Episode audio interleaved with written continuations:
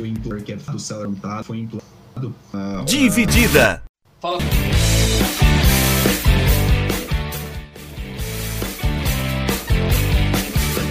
Fala pessoal, bem-vindos a mais um episódio do podcast Dividida. Aqui quem fala é o Vinícius Bringel e aqui comigo tá o Guilherme Milani. Fala aí, Milani. Fala aí pessoal, fala Bringel, tudo beleza? Então, pessoal, hoje vai ser um episódio sobre as ligas americanas, tema que a gente de vez em quando traz aqui para discutir um pouco, né? É um tema que a gente gosta bastante, então dessa vez eu acho que tem um motivo bem importante para a gente voltar com esse tema, que é para a gente esclarecer um pouco e conversar um pouco mais sobre como funciona o sistema de draft das ligas americanas, né? Como funcionam os acordos de trabalho, como o que, que envolve o, o, show que a gente vê na televisão, né? tudo que está atrás do, do, dos panos ali assim que o pessoal geralmente não sabe, né? E esse tema a gente decidiu fazer por conta o gancho para esse para esse episódio é o problema que está tendo na MLB, né? Liga de Beisebol Americana.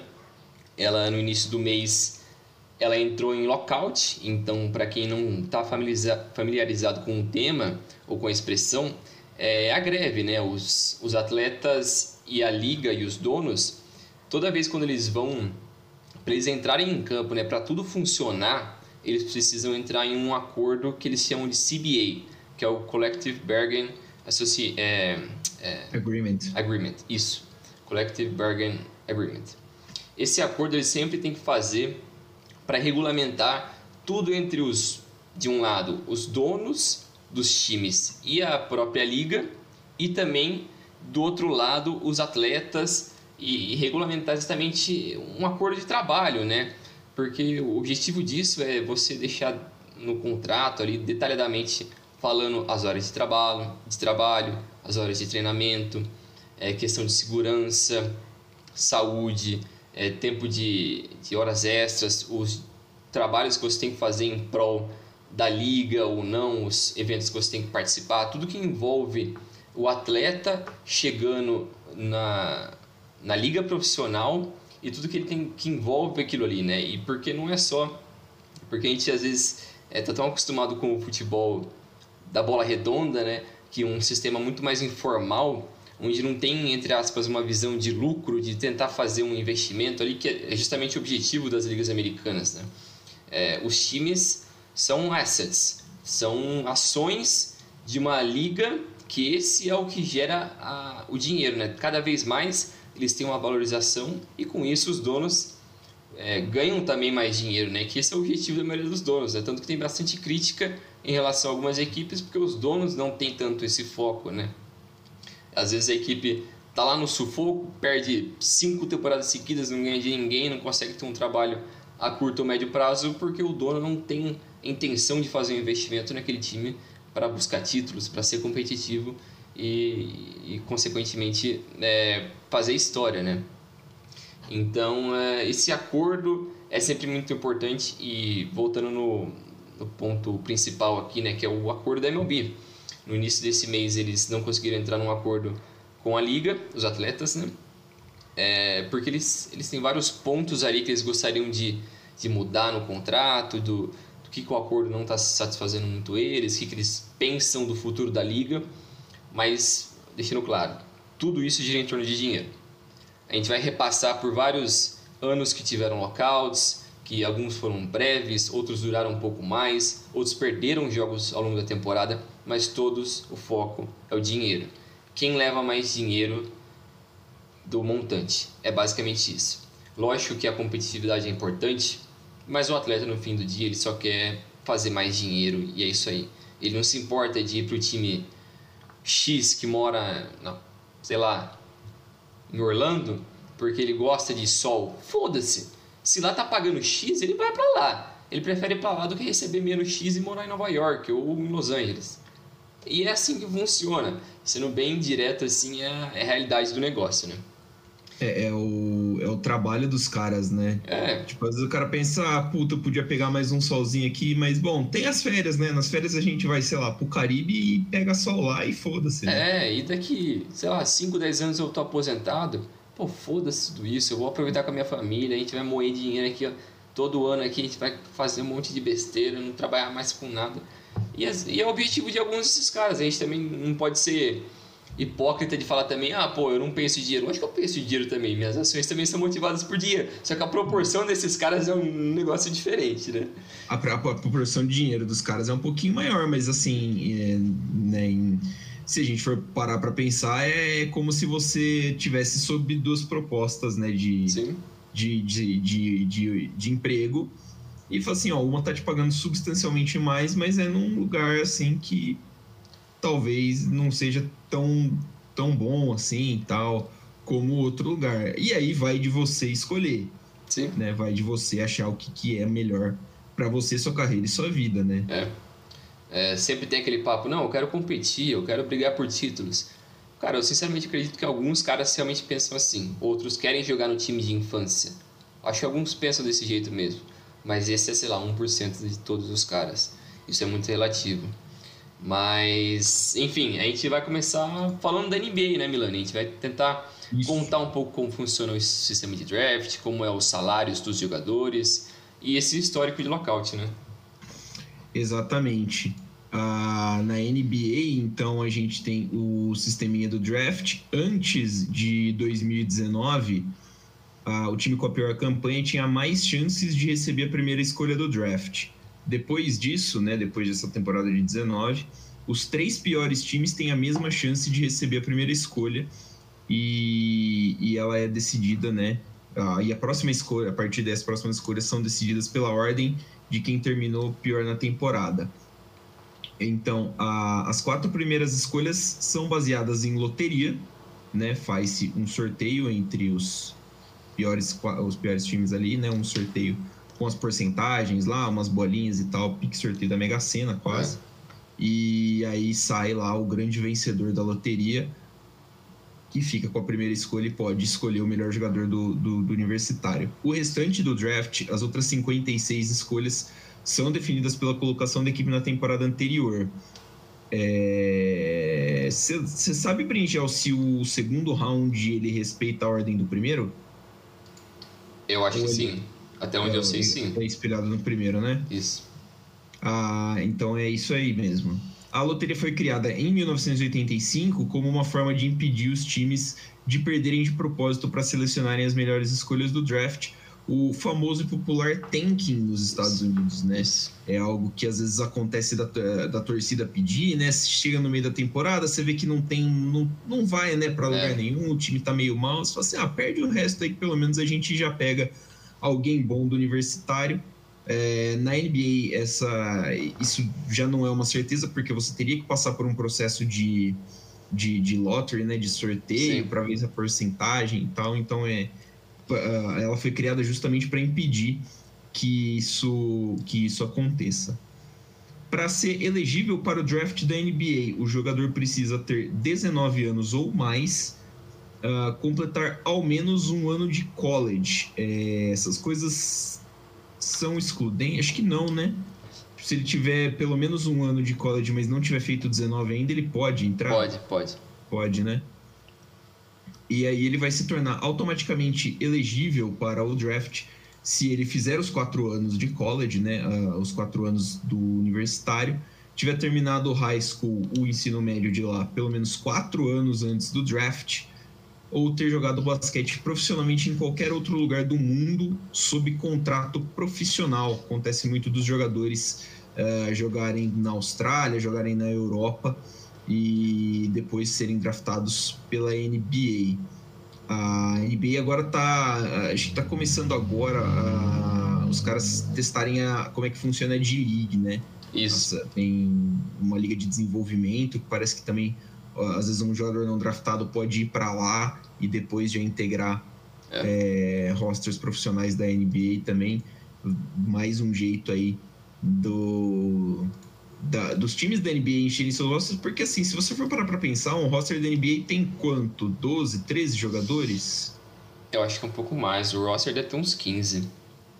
É, 15 vezes. Mas deve ir pro banco uns 12 por aí. É, porque tem jogo, cara que né? não entra, é. É. Então, tipo, vezes 30 times na liga, você tem um número muito limitado de jogadores, principalmente é. se você for comparar com outros esportes, como por exemplo a MLB a NFL, né, que tem vários bastante, jogadores. É. A NHL também tem bastante, porque você tem bastante rotação entre é. os jogadores. Então, é... são poucas vagas para muitos jogadores, né? São muitos jogadores. Entre 1946 e 1994, quatro jogadores saltaram do high school direto para NBA. Entre 95 e 2005, esse número subiu para 40, né? O que forçou a NBA a criar essa regra do one and done, na qual o atleta precisa ter 19 anos de idade ou completar ao menos um ano do universitário para se tornar elegível para o draft da NBA. Entre os famosos, né, que pularam o, a universidade, acho que os principais é o Kobe Bryant e o LeBron, LeBron James, né? Isso. Kobe Bryant e LeBron James são dois bons exemplos aí de jogadores que não disputaram o basquete universitário. O Rookie Scale Contract, que é como eles chamam, é o contrato inicial né, do, dos jogadores que entram na liga. Isso. É feito entre o time e, o, e a sua escolha de primeiro round. E é um contrato que tem que ter dois anos com uma opção para o time do terceiro e do quarto ano. Então, o cara tem dois anos garantidos no time e o time decide depois no terceiro e posteriormente no quarto ano se continua com o jogador no elenco. Né? Uh, o jogador tem uma compensação que é o Rookie Scale Contract, determinada pelo, pela escala de salário dele e quanto ele recebe. Isso. Né, Brinjão? Isso é. Esse negócio do, do contrato de rookie é muito importante, como a gente vai ver mais para frente com as outras ligas, né? Porque isso define muito do ecossistema das ligas. Muito do que você pode é, investir com um jogador quando ele ainda é, é muito novo, ainda quando ele é muito cru dentro do, da liga, dentro do profissional e porque sempre o atleta, obviamente, o mais veterano, ele vai querer receber mais. Ele tem mais tempo de liga, mais tempo de experiência, mais amostragem do que ele pode fazer, tem mais um branding ali, tem mais uma imagem a zelar do que um cara novo, que não tem tanta coisa que você associa a ele, assim, né? Que não é tanto uma incógnita, né? Ele Sim, é mais uma também tem isso. uma incógnita. É, então, é, é importante você sempre ter esse contrato inicial de rookie, de novato, sempre bem estabelecido para não prejudicar tanto as, a, o ecossistema das ligas e das próprias equipes, né? Que é algo que a gente vai pra, ver mais para frente, porque é diferente em cada uma das ligas. É, mas passando aqui para frente, é, vamos falar um pouco agora do salary cap da NBA. A, a NBA ela operava sem um cap até a temporada 84-85, que foi justamente quando eles instala, tentaram instalar é, uma forma de nivelar o nível das equipes e garantir uma competitividade dentro da liga para o futuro. É, e assim que o, cap foi instalado, é, não, antes do cap ser instalado, né, as equipes poderiam gastar o valor que eles quisessem com o jogador que eles quisessem e não tinha limite. Então isso obviamente favorecia os grandes mercados, né? Então se você pegasse Los Angeles, Nova York. Esses Boston. lugares, Boston, são lugares super tradicionais. Não só no esporte, mas no, no centro do, do entretenimento americano. Então, isso são lugares que geram muito dinheiro. E esses lugares, se têm tanto dinheiro assim, os jogadores, o superstar ali, eles vão querer se mudar para esses lugares, ainda mais se não tem um limite, né? Então, isso era bem fora do controle. É, mas a primeira temporada sobre o cap foi a temporada de 84-85 e nesse ano o, o limite de payroll da, do salário total de uma equipe era de 3,6 milhões de dólares.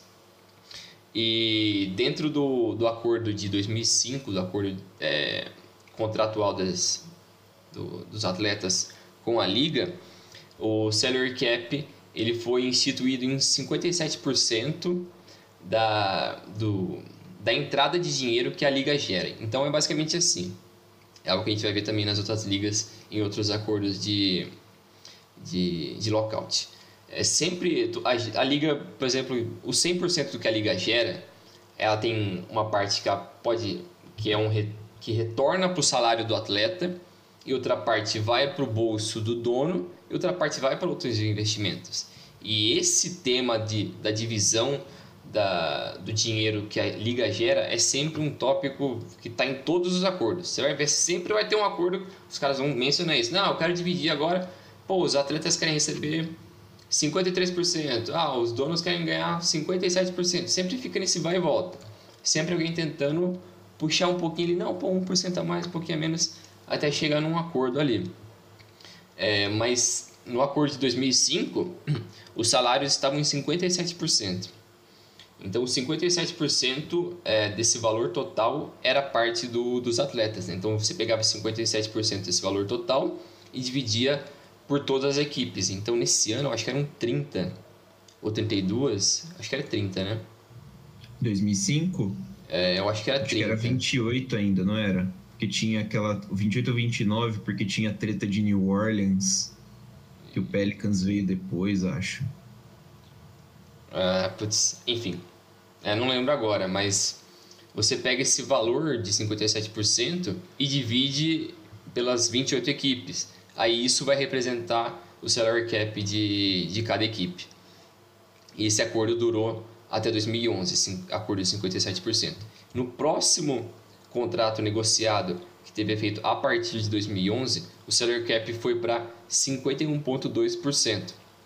E no seguinte, o ano seguinte foi de 49 para 51. 49 para pro, é, os atletas, 51 para os donos. Então é sempre essa dança assim que eles fazem acordos que de um ano para o outro vai ter essa mudança. É, e para garantir que os. Oi? Não, pode falar, pode falar. E para garantir que os, os atletas tenham a sua parte desse acordo, né, desse montante que entra para a liga, os times eles precisam gastar 90% do salary cap todo ano. Então o salary cap de 2019 e 20 foi 109,14 milhões de dólares. Isso era o mínimo. Não, isso era o valor total. O mínimo era 98,226 milhões de dólares. Então você fica numa margem ali que você não pode gastar pouco, mas também você não pode extrapolar demais. Mas esse é o limite é, entre aspas, né? Porque na NBA eles têm o Luxury Tax, que eles chamam que é o. É o é, como posso traduzir isso agora? É, é um imposto extra, um imposto de luxo. Pô, o lixeiro aqui tá fazendo a festa.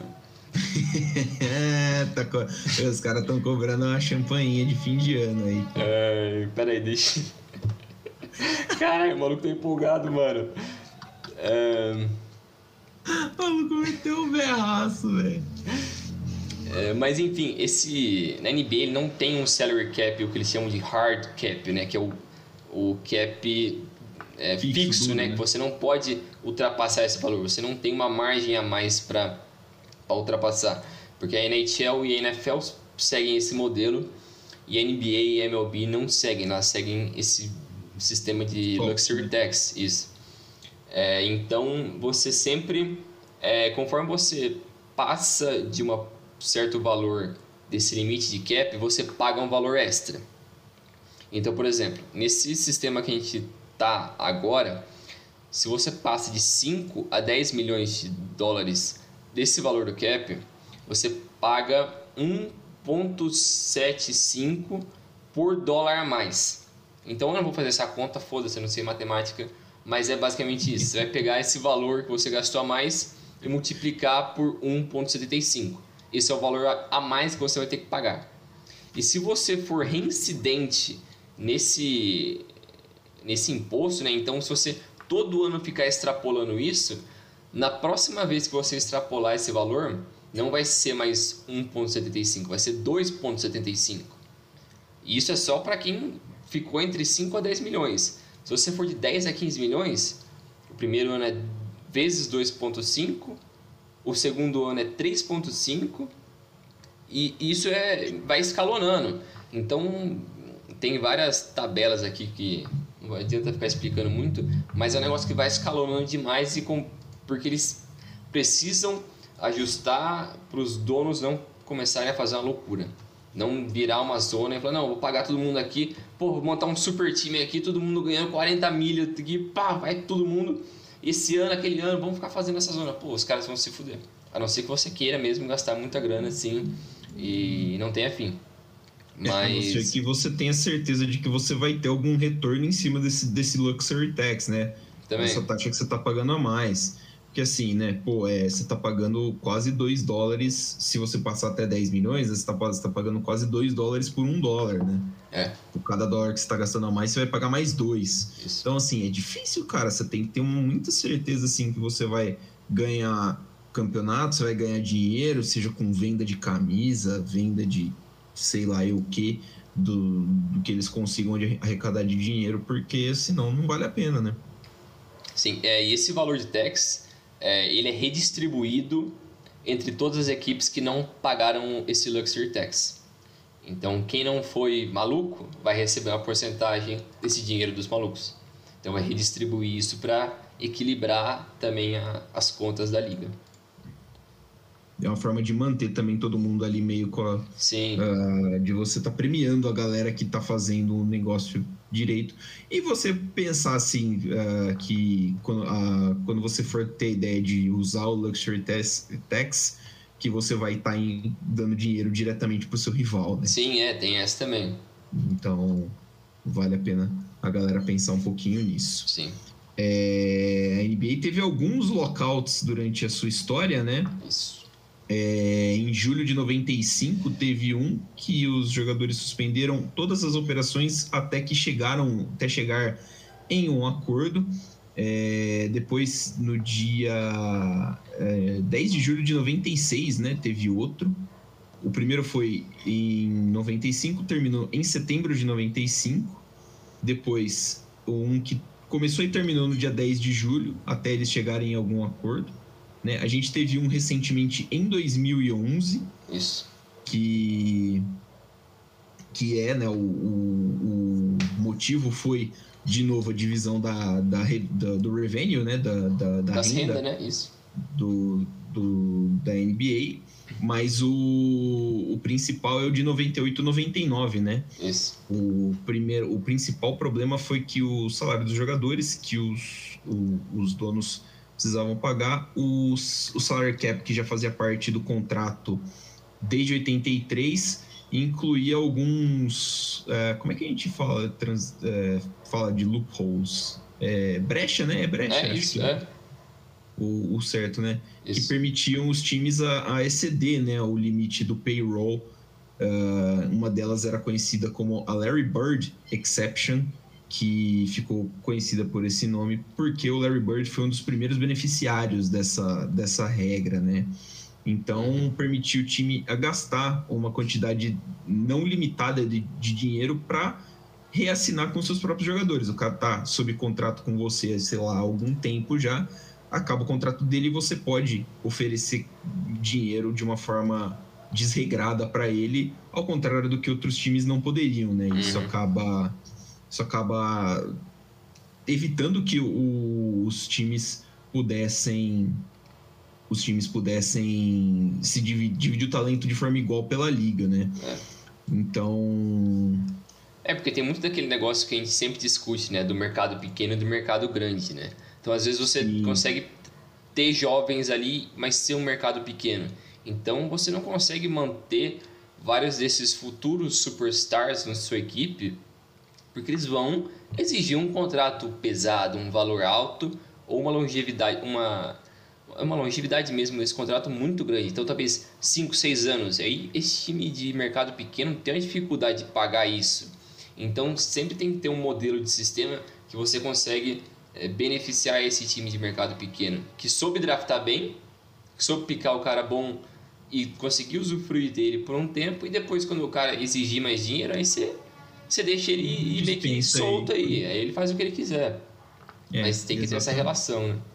Porque ó, é, é, bem óbvio, mas o, o time de, de, de, mercado maior vai ter mais dinheiro do que o time de mercado sim, menor, sim. Né? Então você tem que arranjar formas de cortar essa desigualdade.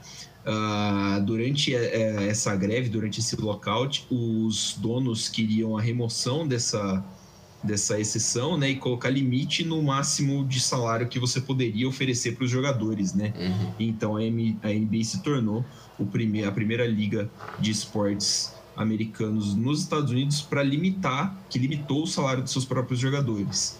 e aí colocou uma escala no, no, no salário dos rookies, né, dos calouros, que é o que a gente tinha que a gente tinha comentado no começo é. aqui da, da NBA, com os salários, uh, com os aumentos de salários atrelados à posição do jogador, a, a posição que o jogador foi draftado. Então, quanto mais cedo o jogador foi draftado, mais vinha o aumento. Isso. É basicamente isso, né? É... Aí a, a, Larry Bird Exception foi mantida, mas foi modificada, né? Com ah. alguma. Com Teve algumas mudanças, coisas. né? É, teve algumas mudanças, colocaram com um, um average, que é uma média, e um salário mediano de, de, de exemplos né, dentro do, do salary cap que a NBAPA, a Player Association, propôs, e os times poderiam assinar por um jogador de cada categoria, mesmo que fosse uh, subir, né, fosse ultrapassar o limite é. da, que eles poderiam gastar. E aí, Uh, ah, para isso, eles tinham que, para os times que excedessem o salary cap, nasceu essa, essa ideia do luxury tax, isso. né? Que o, o dólar por dólar foi subindo e tal. É, o salário mínimo foi o salário mínimo da liga subiu de 287.500 dólares uh, não subiu para 287.500 dólares uhum. uh, ah, 15 mil dólares a mais do que era antes do lockout. Sim. Né? Então, aí, durante essa negociação, os, players, os jogadores tiveram é, as promessas de que os salários iam igualar 55% da revenda da liga uh, nos nas três temporadas finais desse acordo com a liga. É, porém, se a, a porcentagem fosse mais alta, isso iria uh, acabar num, num, decréscimo de salário e com isso também a NBA é, expandiu a, a política deles de drogas, né, para procurar uh, substâncias que aumentam a performance. a performance e maconha também com testes anuais em cima dos jogadores. É, eu acho que esse ano um, desse local tinha um bom exemplo do que é, de um bom trabalho da Players Association, que é o, o trabalho que os atletas fazem para proteger os próprios atletas, que é tentar achar uma forma de, lógico, os caras querem sempre ganhar mais, mas também proteger o jovem que acabou de entrar na liga, o jovem que talvez tenha três anos de carreira e não vai mais ter continuidade e tem que fazer outra coisa da vida, ou teve uma lesão grave, não vai mais poder jogar, então você tem que, de certa forma, buscar maneiras de proteger é, todas as partes é, que envolvem atletas, né, todas as variáveis, porque também tem é, aposentadoria, tem, sei lá, seguro de vida, tem um monte de coisas que fazem parte de uma vida normal, que todo mundo exige, todo mundo gostaria, na verdade, né, é, em relação ao seu trabalho. E a gente consegue ver que foi profissionalizando a forma como é, as ligas tratavam os seus próprios atletas, como os atletas pensavam no ecossistema. Então, tem essa essa mudança com o passar do tempo em todas as ligas, né? A gente consegue ver que eles vão aprendendo com isso e vão se adaptando às mudanças do mundo também. É, uma, uma das coisas que é bem interessante notar, e é por isso que a gente até tá fazendo esse, esse episódio, porque diretamente eles têm muita influência disso, é, é que as quatro ligas têm players associations muito fortes. Sim. Né? São associações de jogadores, é, é basicamente um sindicato de jogadores é. feito só com jogadores de, de dentro da é. liga né? Tipo, então eles elegem um presidente todo uh, todo mandato, né? Se não me engano, depende da liga. O é. mandato tem um, dois anos. Ah, o jogador aposenta, ele, ele acaba saindo, né? Porque ele não é mais um interessado. E aí outro jogador que está dentro da liga já está ali dentro. Então é muito interessante que esse trabalho que é, é feito pensando no jogador, pelos jogadores, né? Sim.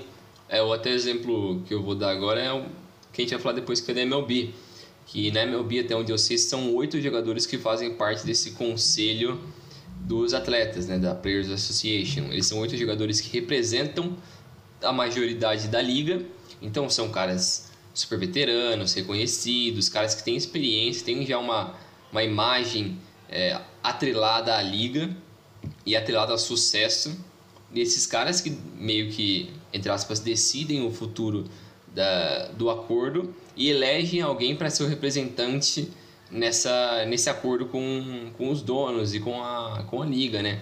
Então, geralmente, esse dono é um cara que ou é um, um, um advogado, ou é um cara muito, muito ligado a negócios, a acordos, é um cara inteligente, porque querendo ou não, se você colocar um atleta que não tem esse background de estudo, ele vai acabar se ferrando numa negociação com o dono.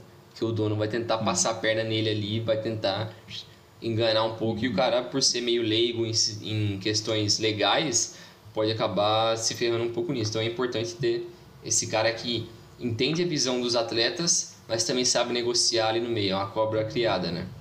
Sim, sim. Importante ter sempre essa mescla, porque senão é, os caras vão, popularmente, vão montar em cima da galera. Sim. É, pulando agora para NBA. Não, ah, MLB, cara, tá louco. MLB. Opa, acabamos de falar da NBA, tá vendo? Fui empolgado e errei. Tô aberto aqui já certinho. É, MLB, a liga de beisebol. Ah, o draft da MLB funciona da seguinte forma. A ordem inversa da classificação do ano anterior. Sem frescura, sem pensar em nada. Perdeu mais jogo? É a primeira escolha. Se duas equipes terminarem com recordes idênticos, a classificação do ano anterior das duas equipes é o critério de desempate com a equipe com pior registro, escolhendo, é, recebendo a escolha mais alta. É, aí fica no caso da, do confronto, é o confronto direto, né? Isso.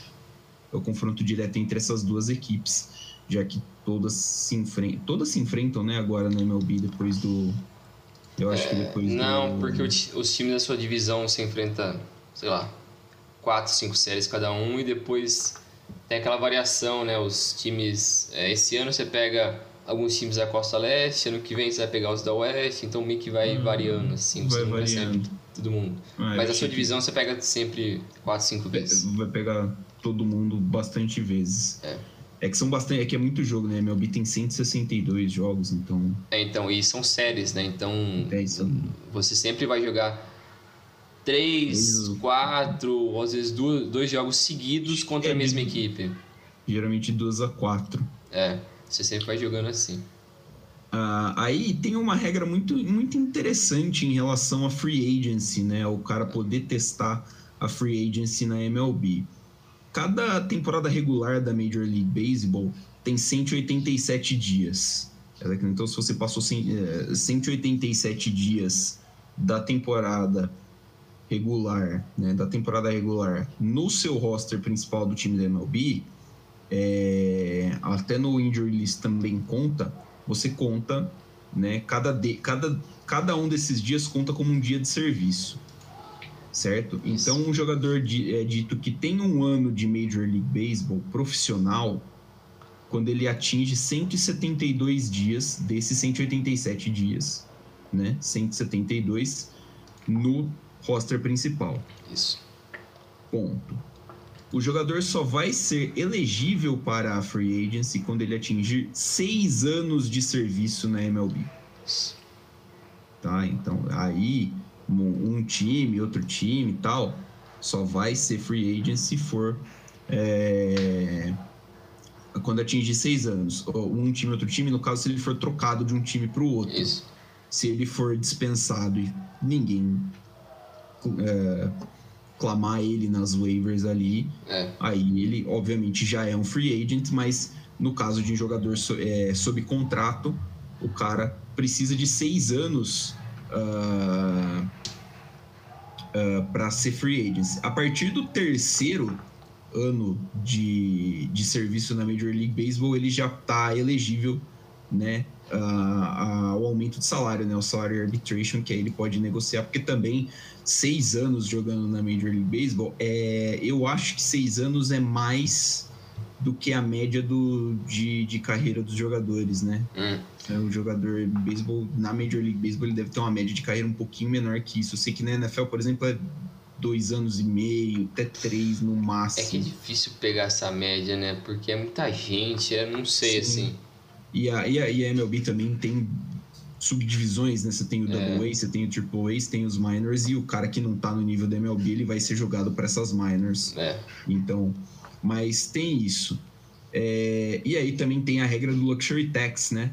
É. Na MLB.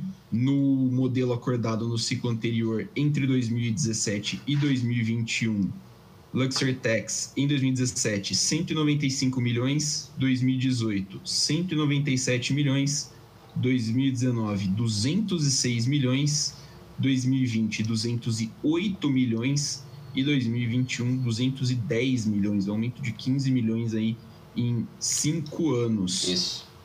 No, no Luxury Tax da é. MLB. É uma coisa que eu acho que vale a pena falar do negócio da, do tempo que o atleta fica atrelado à equipe, né, depois do, do contrato de que ele assina depois que ele vem do draft, né? Acho que é muito importante também esclarecer que a forma como a MLB, o sistema de, é, de trabalho do atleta é, para ele chegar na Major é diferente das outras ligas americanas. É completamente diferente. Porque como você já disse, na MLB tem as minors, que são como se fosse é, é, As categorias de base, quase, né? É, quase isso, assim, só que eles competem ainda em, em, em uma liga, tipo, sei lá, segunda divisão da MLB. Só que eles estão. Eles são profissionais, né? Sim, tipo, já são profissionais, já tem já, salário já tá e tal. contrato profissional. Isso. Mas não tá no, no topo da, da, da, da, liga ali. Não, então geralmente quando o atleta é draftado, ele passa um período de uns três anos ali nessas minors trabalhando, se desenvolvendo e tal, porque o, o beisebol é um esporte não é muito é, exigente é, constantemente, né? Então são picos você precisa estar no mais alto nível, então você não pode errar. É o, você não pode errar no momento mais preciso, então é muito complicado. Você tem que chegar num pico ali de, de foco, de preparo que leva um tempo. O cara quando ele sai do high school ou do college, ele não está pronto para isso ele não está pronto para tanta variação de, de lançamento, velocidade da bola, força dos caras rebatendo, é outro nível. Quando você é um adulto, só sua estrutura muscular é outra coisa para você rebater, para você identificar a bola, é, é outro nível. Então, eu acho pelo menos bem justo esses três anos do cara é, trabalhando e depois mais três anos para ele sim mostrar o valor dele na liga. Então, e, de, e esse arbitration é bem justo assim para o cara ir crescendo o salário dele ali também pá, e depois buscar um salário maior. Mas eu acho que é até algo que eu tava quando eu estava pesquisando sobre esse assunto, é algo que eu me deparei assim. Eu acompanho bastante MLB, né, para quem não sabe. E eu estava olhando os últimos drafts dessa década e reconhecendo nomes assim quando foi draftado tal cara e tal, não sei o que tem. E até o draft de 2016, eu conheço muita gente que tá na Major hoje, que é titular agora. A partir de 17, eu acho que só tem uns dois que eu reconheci que são titulares agora. 17, faz 4 anos. Então é um processo lento. Tem alguns caras que eu reconheci lá, tipo o Mackenzie Gore, é, que é do Padres, né? Ele é um cara que todo mundo tinha uma puta expectativa que ano passado ele ia subir, ia ser foda, então é, identifica mais como uns caras que têm potencial. Mas é, é um processo muito lento, é diferente de uma, de uma NBA que o cara é draftado hoje, ano que vem, ele vai ter um processo de transição ali, vai jogar alguns jogos, mas vai ser reserva. O segundo ano dele, muito possivelmente, vai ser titular, se ele tiver uma equipe que dê espaço para ele. Na NFL, também vai ser mais ou menos assim. Por mais que é um jogo muito mais físico a NFL comparado ao universitário, mas é um processo que também um ou dois anos você já está se encontrando ali no mesmo nível. Na NHL também é mais ou menos essa coisa, assim, um ano mais para você se adaptar ali na numa divisão inferior e depois você vai para a NHL, um, dois anos. Mas na MLB é um processo muito mais longo, é muito mais complicado. Então é, eu acho que faz sentido esse, esse esquema assim. E é curioso, desde 2017, faz quatro anos, eu não, tem caras que eu não vi. Então é um processo lento, assim, mesmo para o cara estar tá maduro para jogar na liga. É curioso, você citou o ano de 2017 eu fui buscar informação aqui agora. A primeira escolha do draft da, N, da NFL em 2017 foi o Miles Garrett, do Cleveland Browns. Uhum. A segunda escolha é o Mitch Trubisky, do, pelo Chicago Bears. O Chicago Bears já draftou outro jogador para a posição do Mitch Trubisky, por exemplo. Já andou o negócio. já ele não tá mais nem no Bears, ele é o, ele é o reserva do Josh Allen em, em Buffalo. É. Então, assim, é um cara que teve a oportunidade dele, começou em 17, ele já teve É. a oportunidade dele, uma organização já falou, não é o que a gente está esperando, não é o que a gente quer, e já dispensou. É. Né? E aí você olha para a NBA, as duas primeiras escolhas do draft da NBA de 2017, Markel Fultz pelo Sim. Philadelphia 76ers e Lonzo Ball pelo Los Angeles Lakers. É. Nenhum deles tá de, também no, no, no mesmo time que draftou, né? É, o. Markel Fultz, eu acho que ele virou quase um flop. O Lonzo Ball, ele demorou um pouco né? engrenar, porque o pai dele é maluco e ficou meio que minando a carreira do cara quando ele era novo.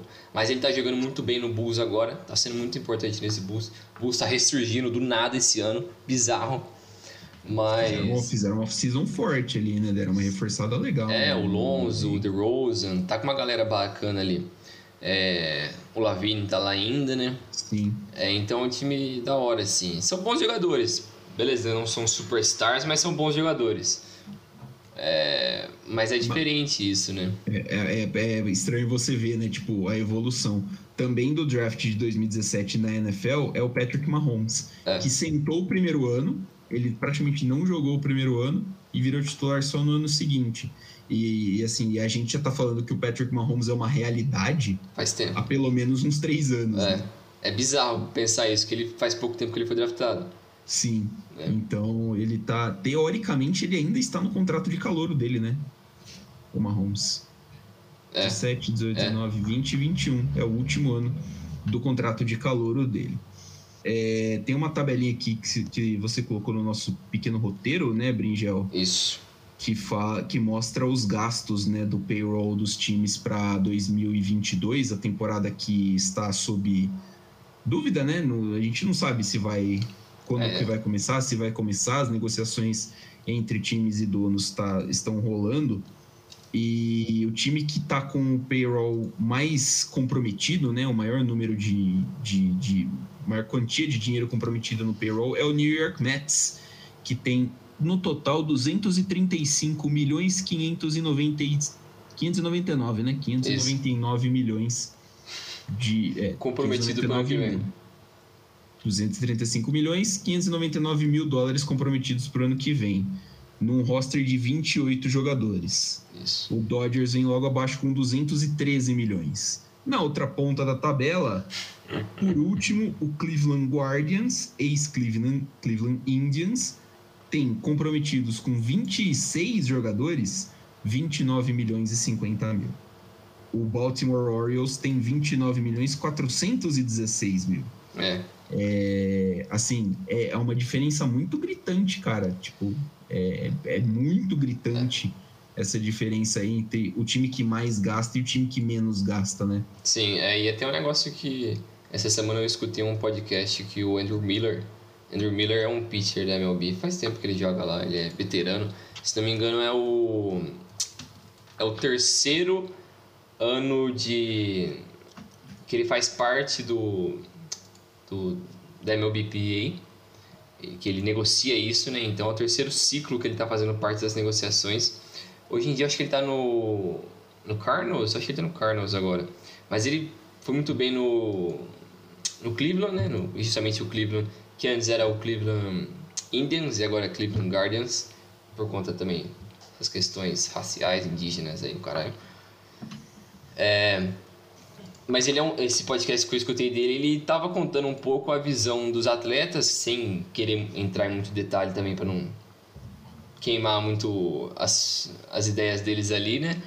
Mas ele tava dizendo que o foco, principalmente, assim, lógico, que ele não foi falar que era dinheiro, é, mas ele disse que é o problema do tanking, que é o problema dos times, a falta de investimento que alguns times tá, estão fazendo nos últimos anos.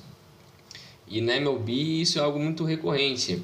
Tanto que dois dos times mais bem sucedidos dessa última década, o Chicago Cubs e o Houston Astros, são duas equipes que basicamente tancaram no início da década. Foi tanque hard, assim. O Astros, ele for, eles foram é, o pior time da MLB por três anos consecutivos. Se não me engano, foi 12, 13, 14. E no período de 2011 e 2015, eles draftaram no primeiro round né, os caras que seriam a base para o time que seria campeão em 2018. e depois finalistas em 2020 de novo. E super bem sucedidos no, nessa segunda metade da década. Então eles montaram toda a estrutura do time do futuro tancando, sendo literalmente o pior time da liga e foda-se. De propósito. De propósito. E isso não é o que a liga quer, né? Por mais que tem ciclos, né? Você vai ter um ciclo onde você é vencedor, você para de vencer, você começa a ter que rejuvenescer o elenco, aí você começa a ser competitivo de novo e você vence de novo. Esse período, esse ciclo, é algo Sim, que leva uns sete anos, oito, não sei, se você for bem feito, talvez uns cinco, seis você consiga fazer isso para acabar um ciclo bem e depois começar um outro. É, vai depender também do seu tipo de do, do, do, do que o general manager é do modelo que o do, que modelo tem, que ele né? segue, né? Porque é. você pode, claro, trocar por jogadores que você acha que vão se encaixar melhor num futuro esquema e já era, né? É. Pode fazer um investimento aqui e fazer uma aposta um pouquinho maior, ou você pode apostar, claro, no seu sistema, no seu farm system, né? Isso, que é um processo mais lento se você for Sim. no farm system. Mas é, é um negócio que eles estão batendo bastante nessa tecla e o Cleveland é um, é um, deixa triste, porque se você pensa três anos atrás, não, eles perderam pro Cubs na final, 2016. Estavam ganhando a série 3 a 1 tomaram a 4 a 3 Mas era um time fantástico. E até 2018, 19, ele, eles tinham um time muito forte. Só que eles não cansavam de mandar todo mundo embora. Dava uma brecha para trocar, mandava o cara. Começaram a se livrar de todo mundo. E o Oakland A's também é outro time que está nessa mesma rota. Eles estão aqui nessa, nessa tabela, eles estão em 23 em gastos. E todo mundo está falando que eles vão fazer um rework agora. Que não é o rebuild, que é começar do zero. É refazer as coisas meio que mais ou menos. Não ser o pior time, mas também não vai brigar por título. Vai trocar os seus dois melhores jogadores, o Matt Olson e o Matt Chapman, que tem valor de mercado, ainda estão no arbitration. Cada um deles, se não me engano, tem mais dois anos de arbitration. Então, quem pegar eles não vai pagar um valor alto de salário, então é, é, um puta negócio, mas é, é triste pro torcedor dessas cidades, que você quer ver um time minimamente competitivo e você não tem, não tem incentivo a ser competitivo, porque os donos às vezes não querem gastar, o time não se mostra muito afim disso, né? Então é complicado. É, fica difícil, né? O time precisar entrar em modo de rebuild a cada três ou cinco anos, né? É você não tá reconstruindo nada, né? Sim, você é. Você tá espalhando a farofa toda vez. É, você tá basicamente só far, é, é, dando bons jogadores para outras equipes. Você produz eles, quando tá bom, você dá para os outros. Então você só tá ajudando as equipes fortes a continuarem mais fortes. As outras equipes vão te tratar como farm system delas, é, basicamente. Basicamente isso. É, e até faz sentido, porque se você trocar por, por por escolhas de draft, né? É um investimento que a longo prazo pode ser que não vá o retorno do, do cara seja melhor do que você investir num, num prospecto é. que você não sabe se vai dar certo, né? É. Então, além dessa dessa greve que está rolando agora na, na, na, MLB, a MLB já tem alguns históricos grandes de greve, como por exemplo em 72, uma greve de quase duas semanas, né, em abril, em 73, do dia 8 ao dia 25 de fevereiro. Uh, em nenhuma dessas jogos foram cancelados, isso não afetou em nada o calendário da liga. É, 1976 também teve mais uma mais uma disputa. Em 1980 uh, ah, a negociação do CBA também levou a uma pequena greve. É, em 1981 eles fizeram uma greve de 50 dias que causou o cancelamento de 712 jogos dentro de uma temporada. É muito jogo. É. E abreviou a temporada, né? Que teve que ser dividida em duas, em duas partes. É. Né? Os, uh, os lados conseguiram depois uh, chegar num acordo sobre a compensação dos free agents. 1985, mais uma greve meio uh, curta, né? Uh, numa disputa sobre pensão dos donos e o desejo dos donos por um cap, um salary cap na no arbitration, né, do, dos jogadores. E em 1990, uh, mais uma, mais uma greve, acho que é a última principal, né? Uhum. Uma disputa uh, de novo em cima dos valores de revenda. Que nem se falou, né, Bringel? É, é muito sobre o dinheiro, né? É. Uh, chega uma hora que a galera pensa assim, porra, os donos estão ganhando muito dinheiro para não fazer muita coisa. É. E aí chega uma hora que os donos pensam assim, porra, tô pagando demais esse cara aqui, ele não tá me entregando o que eu quero. É, é. Então. Sempre vai ter essa história, sempre vai ter. É comum, né? A É. história da sociedade. É, vai ser infinito falando. isso daí. É, Pulando de esporte agora, vamos para o hockey. A NHL. Como funciona? As três primeiras escolhas do draft são sorteadas baseado na colocação do ano anterior. Os times com a pior campanha recebem um maior número de chances de receber uma das três primeiras escolhas do draft. Isso. Isso proporcionalmente ocorre de acordo com, ah, com as escolhas, né? Tipo, do, Sim. vão, vão sendo sorteadas, claro. É, quando o jogador entra na liga, né, geralmente pelo draft da NFL, da NHL, perdão, ah, no draft de entrada, eles assinam um entry level contract, né, que é um con- o contrato de calouro, né? Sim. É basicamente isso. E aí, dependendo da idade do jogador, o nível do contrato vai ser entre 1 e 3 anos. É, a maioria desses, desses contratos tem 3 anos né, de, de duração.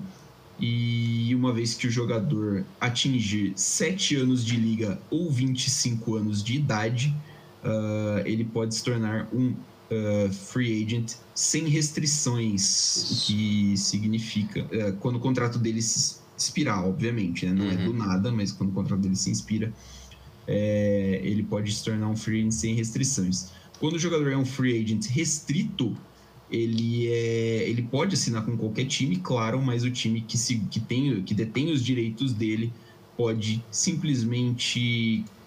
é, fugiu a palavra. Dar match, né? Na, empatar É, a, a é oferta igualar feita. a oferta, isso. Isso igualar a oferta feita pelo, uh, pelo time terceiro, né? Isso acaba restringindo uh, o movimento dele dentro da liga. Isso. Salary cap, né? Você vai falar aí? Quer que eu fale aqui? Não, eu falo aqui do cap. Tranquilo. É, o cap, ele... Antes do lockout de 2004-2005, a NHL era a única liga é, de esportes americanos no- nos Estados Unidos que não tinha o Luxury Tax. É, nem divisão de receitas e nenhum teto salarial.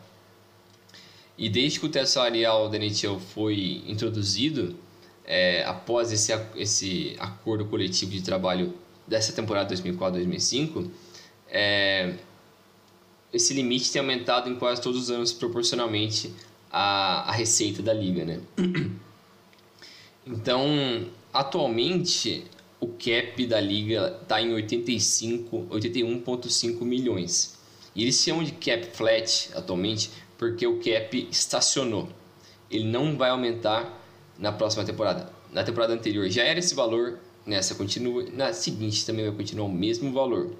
Muito por conta dos impactos do Covid, né? Porque como a liga ela é baseada, o modelo de cap é baseado na- nas receitas da liga e como a liga perdeu muito dinheiro com o Covid, não tinha fã, não tinha como você vender merchan, é, consumir as coisas do time, então você perdia muito dinheiro com isso. Acordos de televisão também perderam muito, então é, é- a liga não podia é, é, abrir mão disso, então deixou o cap ali bem estacionado, né? Mas é, a NHL é algo que o cap dela é muito, digamos que acho que é um pouco mais deba dá para debater um pouco mais comparada com as outras ligas, porque ela é o que menos gera dinheiro das quatro ligas americanas. É o que menos movimenta valores, né? Porque a NFL, obviamente, todo mundo sabe que é o maior esporte é, em questão de consumo nos Estados Unidos. A MLB é o esporte tradicional, o esporte de qualquer criança, adolescente, porque todo mundo brinca com isso desde 1800. Sim. E, e a NBA é um esporte de baixo custo, você precisa da porra de uma bola. Então você consegue fazer isso em qualquer lugar. É um esporte bem de, entre aspas, é, periferia, de um pessoal de baixa classe, que você não precisa gastar com muita coisa para você praticar o esporte e, consequentemente, ser profissional. Além de tudo, a NBA tem um alcance mundial, né? Sim, é. É o, é o é esporte, mais, é o esporte mais mundial. Então, isso, para contrato de TV, cara, é, é gigante. uma mina de ouro. É. E a NHL é um pouco mais difícil nesse sentido. Eu acho que ela é, ela é muito popular na América do Norte, obviamente, e nos países do norte da Europa. Mas fora isso, ela tem dificuldade um pouco de vender assim, porque ela é um esporte que envolve. É, ele é um pouco esporte rápido, primeiro isso, e ele tem muito contato também, né? O negócio diferente, a, a briga, entre aspas, é mal vista por algumas pessoas, que é uma puta de uma ignorância, porque quem gasta 20 minutos vendo uma partida sabe que é muito mais do que isso. É, mas é um pouco complicado porque os salários, os jogadores, obviamente, cada ano que passa querem ganhar mais dinheiro, só que se o cap não aumenta, quem está perdendo é o time. Porque ele, como ele vai fazer? Ele tem que dar dinheiro para esse cara que ele é bom e está comigo.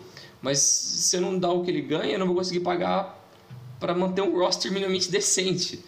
Então, o, cobertor, é... o cobertor fica curto, né? Exatamente. Você vai cobrir a parte de cima, mas aí a parte de baixo vai ficar meio descoberta. É, então é um, é um problema muito recorrente né, na NHL nos últimos anos. E, e, é sempre uma. tem que fazer uma, um malabarismo ali para ver o que vai acontecer, porque vários times, quando você olha no cap hit ali total, eles estão ultrapassando esse limite. Vários. Só que na hora que você chega na partida, o time que está ali no seu, no seu banco tem que estar tá dentro do cap. Então você pode colocar caras no injury reserve. Se eles estiverem no injury reserve, eles já não contam como no cap. Então você, os caras fazem umas manobras assim, ah, manda o cara para divisão inferior por dois dias, aí o cara não entra no cap, aí fica fazendo umas manobras assim para controlar o cap, para não extrapolar. Que é uma das grandes críticas que o pessoal fez ao Tampa Bay Lightning, que é o time que foi bicampeão nos últimos dois anos, porque eles estavam uns dois anos acima do cap, bastante assim, porque eles têm uns nego muito apelão, muito apelão. E eles não querem perder os caras, mas também não tem como jogar todo mundo. Então eles pegaram o principal jogador deles e falaram, ó, finge que está com uma lesão que demora cinco meses para curar, fica a temporada inteira e só volta pro playoff, porque no playoff não precisa contar o cap. O playoff não tem restrição. Você pode estar 300 vezes ultrapassando, foda-se. O playoff não tem nada disso. Que pilantragem, rapaz. os caras são vagabundos, mano. Os caras aprenderam brasileiro, não é carioca, é, né? Carioca é, é Isso aí, né? ó, isso aí é, é, alto nível, viu? É alto nível de, de maracutaia. É. Precisa ver aí o, o nível de, de pilantragem dos caras é alto. É. Mas é, mas é basicamente isso. É, os lockouts da NHL, eles também tiveram algumas vezes, né? É, a primeira vez que a NHL parou foi em 92. Eles pararam em abril de 92. E esse, essa greve, felizmente, só durou por 10 dias. Então foi foi bem tranquilo, não perdeu nenhum jogo. Depois eles tiveram outra greve na temporada 94-95, que de novo, aquele, aquela mesma história de quem queria um pouco mais dinheiro, quem queria discutir como os caras iam por free agents, como não ia, discutir o salary cap, todas essas coisas. Mas o que a temporada que marcou mesmo de vez é, o futuro da liga foi a temporada 2004-2005, que foi a que a gente falou que, que teve o início do, do salary cap, né? Porque essa foi a primeira vez que uma temporada regular inteira foi cancelada nas histórias, na história das ligas americanas, né? E o principal problema disso foi o salary cap. Porque os donos queriam um salary cap ligados à, à, à chegada de dinheiro da liga ao income, né? Que é o que funciona agora. Mas os, player, os jogadores não queriam isso. Eles queriam é, de uma forma que como se tivesse o Luxury Tax ou que não tivesse nenhum limite. Porque, obviamente, se não tiver nada, os caras podem pedir o montante de dinheiro que eles quiserem e foda-se. E já era. É. é. Mas a NFL, nesse momento, naquele instante, ele estava pagando. Eles estavam pagando em média 3 quartos da, de tudo que entrava na liga em salários. Então era um valor absurdo que eles estavam pagando para salários. E isso, obviamente, estava prejudicando o desenvolvimento da liga e também o investimento dos donos, que eles também querem ter um retorno da parte deles, né? E esse lockout durou 310 dias, mas um acordo foi, foi selado é em torno de 54% desse montante para o salário dos jogadores. É, voltando naquele valor ali, né, os jogadores, a NHL tá, os clubes da NHL estavam pagando por volta de 76% da, do dinheiro no salário de jogadores. E isso era juntando tudo, chegava a não, coletivamente eles estavam perdendo 273 milhões na temporada 2002-2003. Eles perderam tudo isso em uma temporada. E isso mostrava como oh, já tinha escalonado de uma forma fora do controle, não tinham mais o que eles fazer para para parar com esse prejuízo. Né? Eles tinham que achar uma forma de segurar tudo isso.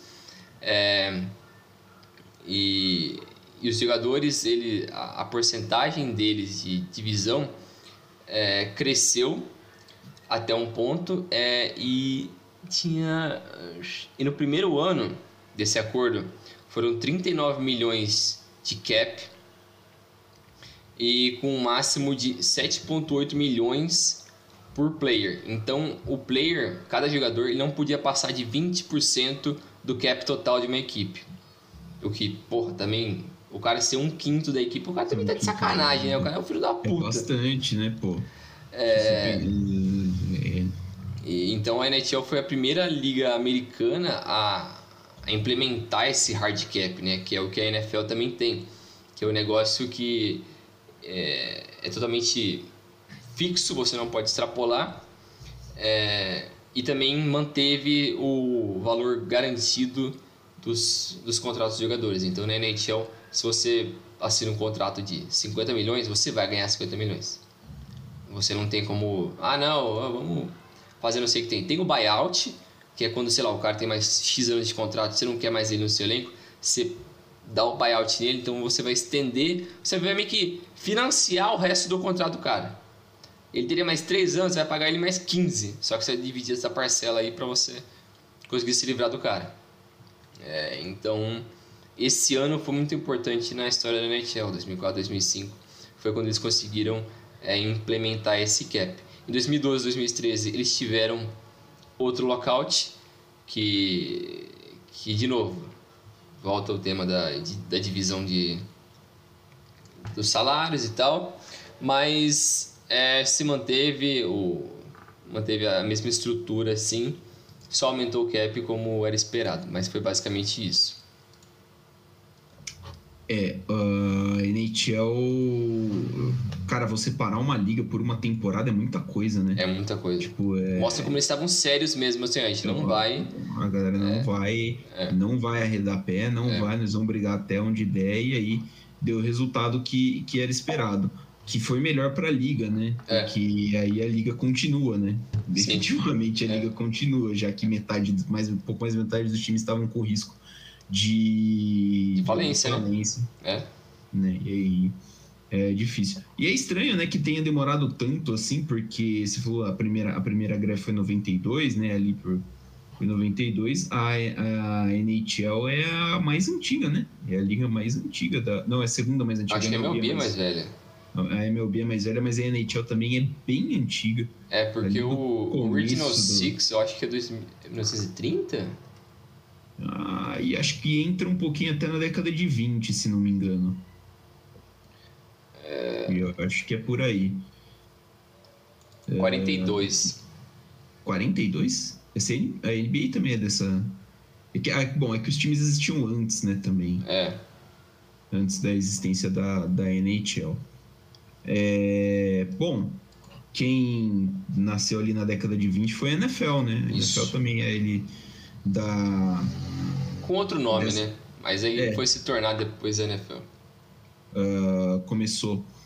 Uh, fez 100 anos aí nessa, nesses últimos anos, acho que a última temporada, 2020. É. E. Ou 2019. Enfim, o draft da NFL é, é isso que dá ficar falando as coisas de cabeça sem, é foda. sem checar, né? Sem anotar as coisas. É, o draft da NFL, a ordem de seleção é determinada pela ordem inversa do fim da temporada anterior. Já era. É, excluindo qualquer negociação entre os times, cada rodada começa com o time que terminou, que teve o pior registro na temporada anterior e termina com os campeões do Super Bowl. Então você pega os recordes, né? É. De, do Só vira pior ali. Pro menor, pro, do pior para o melhor e plau. A ordem do, dos times que vão para os playoffs também é decidida assim, né? E o do Super Bowl, obviamente, quem perde o Super Bowl fica com a escolha 31, quem ganha o Super Bowl fica com a escolha 32. Uh, no caso de times de times terem o mesmo recorde, salvo engano, o primeiro critério de desempate é o, o strength of schedule.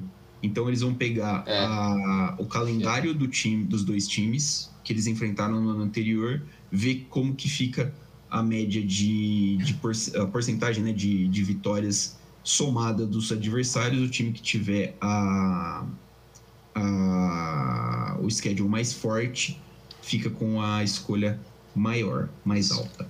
É, para ser elegível para o draft, os jogadores devem estar fora do high school, que é o ensino médio, há pelo menos três anos. Né? Eles costumam usar essa elegibilidade para jogar no futebol americano universitário. É, puta, acho que é raríssimo quem não joga no, no, é, no é. futebol americano universitário. Eu acho que é Amer... loucura quem fez isso. é, tipo, americano, porque tem gente que. Lembro que o Chiefs draftou muitos anos atrás um cara que jogou no Canadá né? Mas é futebol americano universitário uhum. também. Mas o, o, majoritariamente é do futebol americano universitário dos Estados Unidos. É...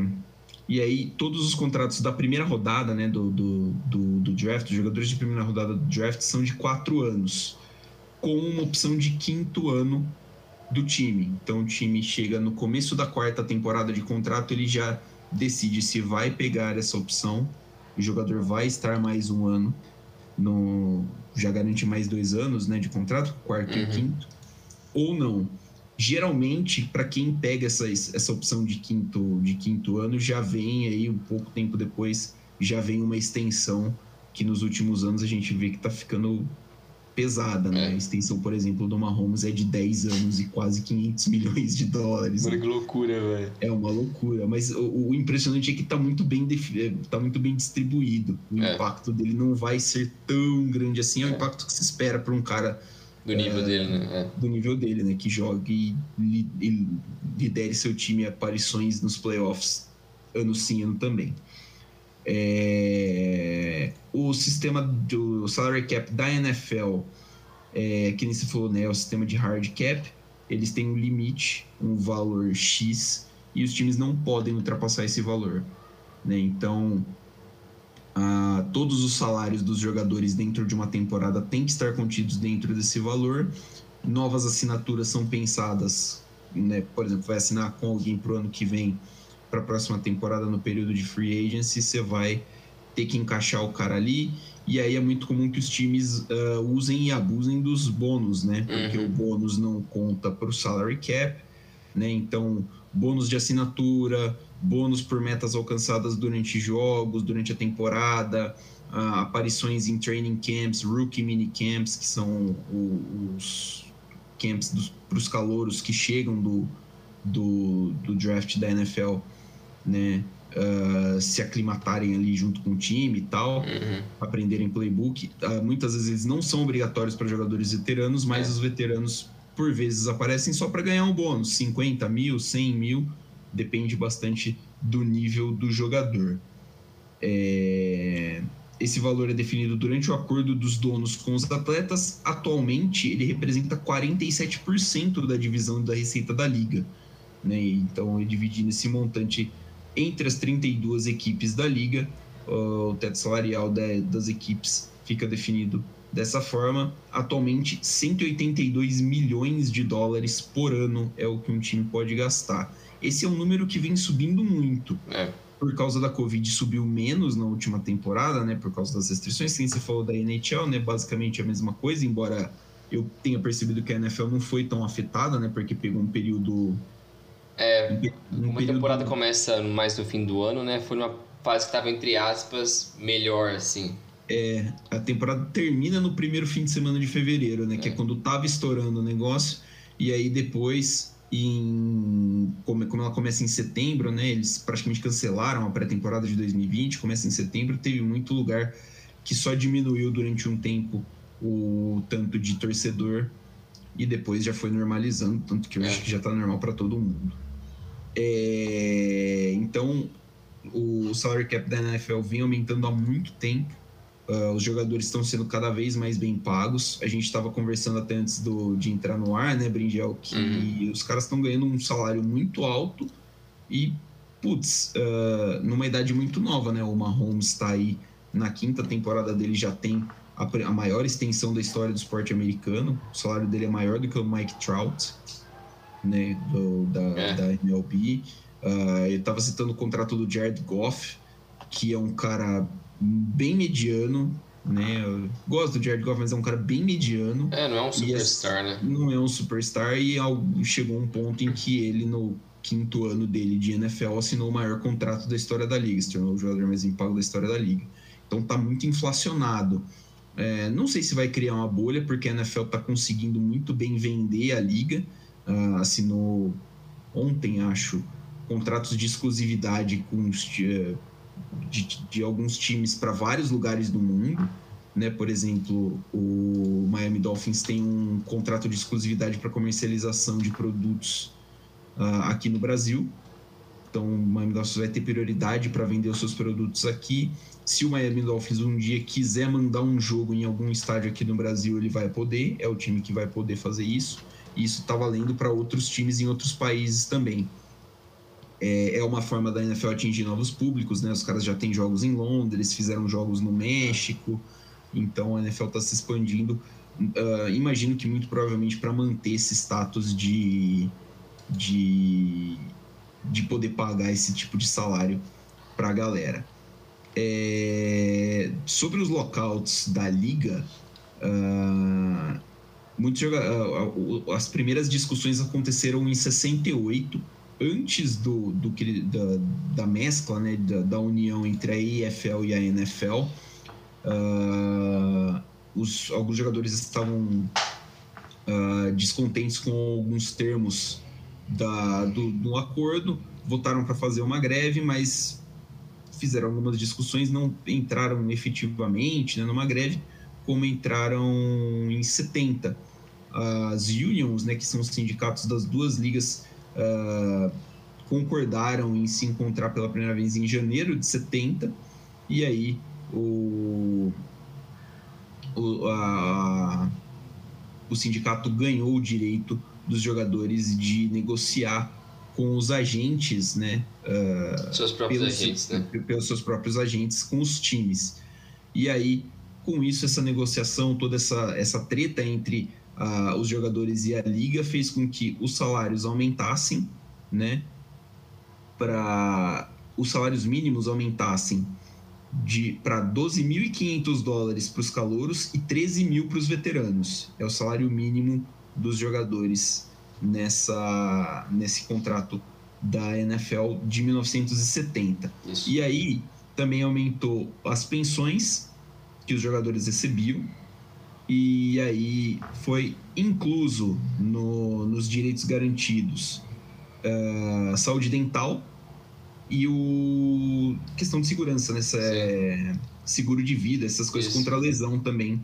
Uh, porque a NFL sempre foi um esporte de muito contato, sempre foi um esporte muito violento. E principalmente nessa época em que o capacete tinha uma barrinha só aqui negócio na frente, né? O, o, equipamento não era lá o mais seguro, né? não tinha essa tecnologia. É, era meio medonho, né? Os caras se batiam é. forte. Uh, os jogadores também ganharam o direito de escolher o seu, a representação né, na, no board de aposentadoria da liga para de forma a deixar mais imparcial né, a, a votação aí de, de pensões por, por quando o jogador se aposentava por, por causa de lesões causadas durante o jogo. A NFL ainda teve uh, conflitos né, entre jogadores e a, e, e a liga em 74, em 82, em 87, em 2001 em 2011 e 2012. 2001 e 2012 a greve foi dos árbitros, né? Em 2011 eles exigiam melhores condições de trabalho e aumento salarial e em 2012 eles queriam um plano de aposentadoria, Isso. né? E aí que eles não tinham e eles entraram em greve por causa disso. Durante a temporada de 2012, eu me recordo que a NFL seguiu normalmente com os jogos, É. contratou uh, juízes suplementares e, obviamente, como você pode imaginar, foi um desastre. Né? Muitos erros, a galera reclamando. A greve se encerrou depois de um Monday Night que terminou com um erro de arbitragem num Seahawks e É, Packers. sim. E aí a galera falou assim: não, peraí, depois disso daqui não vai mais ter como. A gente vai ter que. Vamos pagar esses malucos aqui. É, vai ter que pagar os caras, porque É. não tem jeito. Tava muito. Tava muito. Tava atrapalhando, né? Tava Sim. atrapalhando o espetáculo, tava atrapalhando. E aí, quando você mexe no salário dos caras, né? É. Fica. Fica mais Aí difícil. dói, né? É, dói demais. Ah, eu, não, eu só não consegui achar aqui, Bringel, quando é que foi que, que nasceu o salary cap na NFL. Porque é uma- Ah, eu também não lembro. é, muita gente diz que o San Francisco 49ers tem alguns títulos, principalmente na década de 80, porque tinha um time muito forte, né? Aham. Joe Montana, Jerry Rice, uma defesa muito forte, principalmente porque não tinha salary cap naquela época e os Hum. times poderiam ah, montar o elenco de acordo com o seu bel prazer e a sua saúde financeira. Deu certo para o 49ers durante muito tempo ah, e aí né, criava-se essa disparidade na liga. Depois que isso foi depois que isso foi implantado, o salary cap foi implantado, ah, obviamente as coisas ficaram mais igualitárias, né? E a gente vê principalmente a a a gente viu Aqui, bastante apa- aqui, 87. 87, né? É. Ah, a partir de 87, então nasce o gloriosíssimo Salary cap. salary cap. É, tá aqui, ó, no, Aqui, ó. no, no seu coisa. Os jogadores. ah, É, foi permitida free agency, né? Basicamente para os jogadores, né? Mudaram algumas coisinhas na free agency. E do outro lado, os donos ganharam o, o, É. o salary cap de acordo com esse cálculo do dinheiro que entrava pela liga. E aí, a partir daí, ficou mais difícil de você montar uma dinastia cheia de jogador roubado, cheia É. de jogador top de linha em cada posição, porque você precisa pagar, né? Precisa caber o salário deles todo dentro do cap. O que a gente vê muito acontecendo é, nesses últimos anos com o Patriots, aconteceu com, acontece um pouquinho com o Chiefs, acontece com o Bucks, são jogadores veteranos, bons, talentosos, mas que estão sem contrato, né? Às vezes o, o time que ele estava jogando não é tão bom, vai entrar em rebuild, o cara quer se livrar do contrato, então ele acaba sendo dispensado e ele assina pelo mínimo dos veteranos ou um valor mais baixo do que ele normalmente receberia em outro time para ter chance de jogar num time competitivo e Sim. ganhar um, um anel. É uma, é uma coisa que acontece, é uma coisa que imagino que deve acontecer em outras ligas também, não tem muito o, o que fazer em relação a isso, mas assim, são contratos curtos, né? É uma É. temporada no máximo, até porque o cara sabe que a carreira dele é curta e ele não vai poder ficar ficar para sempre fazendo isso. É, e isso é até um negócio que volta no que a gente estava falando também antes, né? É, eu acho que o fato de ser um salary cap é, esse hard, né? Que você não tem como subir mais do que o valor estabelecido Não e você brecha. abre, é, você abre, não abre margem para jogadores veteranos falar, ah, mano, eu tenho 10 anos aqui de alto nível, eu quero ganhar X. E é isso aí. Não, ele, ele sabe que vai ser difícil alguém querer pagar para ele isso. Então, se ele quiser alguma coisa, um título, ou morar num lugar legal, ele vai ter que abaixar o salário. E isso é algo que favorece bastante o lado dos donos, porque eles têm que gastar menos, apesar da, da receita deles acabar Poder Sim, poder é. estar sempre subindo, né? Sim, é. Então é algo que é, eu acho que isso vai ser bastante discutido nesse novo acordo do, da MLB. É o, a história de ter um salary cap. Eu acho que não vai ter. Improvável. É, porque volta em outra coisa também que a gente falou bastante ao longo desse episódio, que é o como os jovens chegam nas ligas, o tempo que eles levam para se adaptar, para entrar num alto nível, um ritmo de profissional ali e, consequentemente, é, é, atingir um status de superstar e, e, exigir um salário bacana, um contrato da hora, um lugar bacana para viver. Então, é, como ligas, as ligas estão vivendo uma fase muito onde os jovens estão tomando tudo e acabando com tudo. Parece que eles estão virando o jogo. Parece que os jovens estão fazendo coisa que os jogadores deveriam fazer quando eles têm 30, 31 anos, com mais experiência, com mais é, tempo de jogo, que os jovens estão fazendo muito isso. E é algo super preocupante para esse sistema onde não tem cap. Porque você não tem como controlar isso. Porque você vai ter. Não, o sistema com cap é pior, na verdade. Porque você vai ter que pagar o jovem.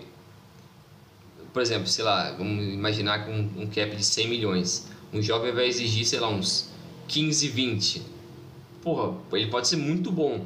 Mas como você vai pagar o resto do time depois? Você não vai ter caras veteranos. Você vai ter que abrir mão de alguma coisa ou outra. Ou os próprios jogadores abrem mão disso, ou você vai ter que deixar esses caras irem embora. Então é meio que uma, uma matemática ali, fazer um, um controle ali, que é muito difícil, do, uma gestão muito complicada, né? Então hum. é, é foda como as coisas estão caminhando para esse sentido. É, e por mais que eu acho que o sistema de Luxury Tax que tem na MLB e na, na NBA abre margem para isso, mas também pune bastante, é, é, é, complicado, porque aí eu já lembro, tipo, contratos que nem você falou do Mahomes. Pô, é que o Mahomes, entre aspas, se paga esse valor. É um valor absurdo? É um valor absurdo. Mas ele é possivelmente o melhor jogador da liga, ou top 3 da liga. O cara ainda é fodido. E você sabe que por esse por boa parte desse tempo de contrato, ele ainda vai continuar sendo um top 3, top 5 da liga. Então faz por merecer isso. É, eu ia falar que justamente esse contrato do Mahomes faz sentido. É. Porque o, o, o valor é, é, Pelo que eu vi, é claro, é um, uma especificidade do contrato dele. Ele tem uma parte do valor atrelado à porcentagem do cap. Então, hum. assim. Seu então valor, ele não vai prejudicar contrato, o time tanto assim. É, seu contrato a gente tem, ah, o valor é isso, isso tal, mas ó, o limite é X% do cap. Se ele ultrapassar isso daqui, a gente vai. É, o teto é isso. Ele não vai poder ultrapassar isso. Qualquer coisa a gente dilui em bônus. É. E acho que é o caminho que os jogadores talvez vão seguir. Vão tentar diluir as coisas em bônus e tal. Porque. É, não, é que nem você falou, acho que vai acabar ficando sem jeito. Talvez pros, o, o futuro para os times da NFL que tem o hard cap seja fazer isso. Você vai assinar com o cara por 10 anos. É. Assim, não, você quer um contrato gordo? Nós vamos te dar um contrato gordo. Só que você vai ficar preso aqui por 10 anos. Se, é. o, time for, se o time for bom, massa. Se o time for uma merda, a culpa é sua. É. 10 anos. E assim, e você sabe que ninguém vai querer trocar o, é muito dinheiro. O contrato. É muito dinheiro, é. cara. É muito dinheiro para você se comprometer. Então, assim, é, é uma aposta alta, mas eu acho que é um, um, uma contrapartida que pode ser feita. É, de certa forma, é uma coisa que a gente vai ter que ver, porque imagino que o cap vai aumentar, vai voltar a aumentar, né? O DNT é. falou que está congelado até o ano que vem. Até o ano que vem, né? É. Acho que a partir da outra temporada também ele deve aumentar, embora a ver como vai ser, vai ser feito, vai ser a próxima temporada, é. né? Uh, quanto que vai aumentar. O da, o da NFL eu imagino que vai aumentar também, porque o, os ratings de, te, de televisão estão subindo semana a semana, é. contratos de TV estão subindo semana a semana, então é, acaba que não tem muito. Uh, é justo também que Sim. se a liga arrecada mais, o seu cap aumente, né? É. Só que os jogadores teoria, recebam por isso também, né? É. Só que na teoria você devia pagar melhor mais jogadores, não pagar mais para menos jogadores. Sim. Tipo, no, a questão não é que você vai poder montar um time melhor com o seu salary cap, a questão é que você vai pagar mais para o seu star player. É. mas é, é, essa já é uma discussão totalmente diferente. É. Mas é isso aí, eu acho que deu para a gente falar bastante aqui, o episódio ficou um pouco longo, mas deu para a gente destrinchar bastante, esclarecer bastante coisa que acontece nas ligas americanas, né? O que pode ser o futuro das ligas, o que, que são alguns dos problemas que a gente identifica. Eu acho que cada um tem o seu modelo que algumas coisas fazem sentido em uma liga que não fazem em outra. E eles conseguem, de certa forma, equilibrar muito bem isso. Eu acho que, pelo menos da minha visão, o da é o mais justo, no geral, assim. Porque tem o cap, ele é, tem o arbitration, ele tem várias coisas que vão segurando a liga para não virar, deixar a bolha estourar e ficar uma coisa maluca. Mas é, também entra um pouco da, de como os jogadores vão começar a enxergar isso para o futuro. Porque, como a gente já falou também, cada vez mais os jogadores jovens querem ganhar mais dinheiro, querem ser pagos agora. Eu não quero ser pago daqui 5, 6 anos, eu quero ser pago agora. Porque afinal de contas, também, pelo, pensando pelo lado do cara, o cara tá arriscando o corpo dele agora, né? Sim, é. Ele não sabe o que vai ser daqui 5, 6 anos. Ele pode quebrar a perna ali e nunca mais jogar. Pode fazer, por exemplo, igual o Andrew Luck. Sim. O Andrew Luck simplesmente. Pô, se fudeu. Ele, ele se machucou e tal. Ele falou assim: Cara, não vale a pena, não quero mais. Acho que a minha saúde mental e a minha saúde corporal valem mais. É. Estou indo embora. Isso me lembra o caso de alguns outros jogadores que fizeram isso. O 49ers tinha um linebacker excelente, é, o Nate Borland, jogou uma temporada excelente, foi é, seleção de All-Rookie Team e tal. Eu acho que ele chegou a jogar uma segunda temporada e ele falou assim: tá, beleza, joguei profissionalmente, ganhei um dinheiro da hora, agora eu tô me aposentando porque eu quero. Eu quero estar em condições Sim. de estar vivo daqui 50 anos. É, eu quero aproveitar isso que eu trabalhei, né? É, eu quero aproveitar a minha vida. É, e, e, isso é complicado ainda mais nesses esportes que tem um contato maior, né? Um contato físico. Na NFL, Sim. por isso que alguns contratos não são garantidos, né? Porque está muito sujeito a essas variáveis. O cara pode fazer um contrato de 8 anos e quebrar a perna amanhã, sei lá, dar um negócio igual do Andrew Luck. E não tem o que você fazer. Se você garantido é. daquilo pro, pro jogador, o time se fudeu. Se fudeu, não tem o que fazer. Mas e, é complicado. E o, cara tá, o cara tá sempre a uma concussão de nunca mais jogar, né? Sim. É e muito é um, risco. É, muito, é risco. muito risco. É muito risco pro jogador é, e, obviamente, também um risco pro time. É um esporte violento, então é. é, é acho que vai estar tá sempre nesse limbo, né? É. a discussão sempre vai ficar pesando ali. E a gente tende a ver no futuro jogadores discutindo isso. E. Ah, às vezes vai levar vantagem do dono, às vezes vai levar vantagem de jogadores, mas acho que a discussão sempre vai existir. Isso aí. É, é isso aí então. Valeu, Milani, valeu, pessoal. É, eu acho que não faremos episódios pelas próximas duas semanas. Entraremos de recesso natalino e novo anino. Isso aí, eu estarei muito provavelmente bêbado. Se você me encontrar na rua, não dá um oi, porque eu não vou ver. Ofereça bebidas. Aí sim, aí sim é nóis. Mas é isso aí. Boas festas, bom ano novo. Até o que vem, pessoal. Valeu, Milani. Valeu, Bringel. Valeu, galera. Valeu por acompanhar a gente aí nesse nosso primeiro ano completo. A gente entra no. Quem se falou, né? A gente nosso primeiro recesso. Então, ano que vem estamos de volta. Um beijo para vocês. Valeu. Bom final de ano, bom Natal, bom ano novo e tamo junto. Sigam. sigam